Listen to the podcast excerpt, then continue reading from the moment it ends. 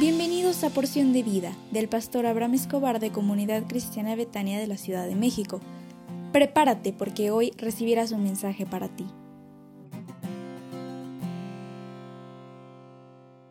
Hola, ¿cómo estás?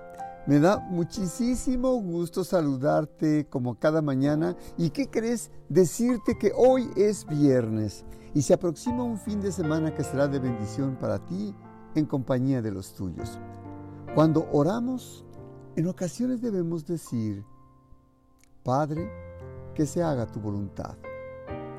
No creo que al orar haya muchas cosas más apropiadas que decir que se haga tu voluntad. Sé que algunas personas desaprueban esta, esta clase de afirmaciones en la oración diciendo que es una especie de resignación y que debemos orar creyendo que nuestras oraciones son oídas y que serán contestadas incluso antes de que nosotros hablemos, que tenemos que creer que la respuesta ya está dada. Piensan que decir que se haga tu voluntad es un acto de incredulidad. Hay situaciones en las que acudimos a Dios en oración con respecto a cosas sobre las cuales es claramente que ya hay una promesa en la cual ya sabemos que Dios nos va a contestar y que no lo va a conceder. Por ejemplo, cuando Dios dice que si confesamos nuestros pecados, Él es fiel y justo para perdonar nuestros pecados y limpiarnos de toda maldad, ya es un hecho que no tenemos que decir que se haga tu voluntad, porque ya sabemos que será como nosotros estamos pidiendo, porque ya es una promesa establecida por Dios. La única regla absoluta que creo que todos deberíamos llevar a nuestro rincón de oración es que cada vez que le hablemos a Dios, debemos recordar en todo momento quiénes somos y quién es Él. El mejor de todos los antecedentes que podemos ver es cuando el Señor Jesús, dice la Biblia, que se encontró en un momento difícil de su vida y estaba ante un momento especial en huerto de Getsemaní. Él se enfrentaba a una crisis de vida o muerte. Y él debatió con su padre y le dijo, papá, ¿qué pase de mí esta copa de sufrimiento. Jesús casi retrocede la noche anterior a su muerte.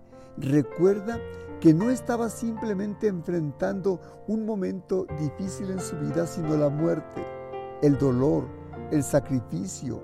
Estaba enfrentándose al castigo que él recibiría y Jesús lo sabía. Me resulta bien difícil entender la medida del sufrimiento del Señor Jesús y más que Él sabía lo que a Él le iba a acontecer. En el huerto Jesús exclamó, Padre, que pase de mí esta copa de sufrimiento. Sin embargo, quiero que se haga tu voluntad y no la mía.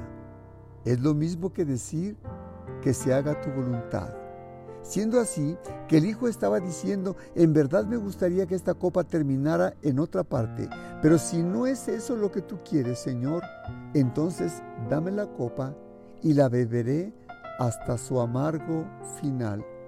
Creo que es así como deberíamos respetar a Dios cuando acudimos a Él en oración.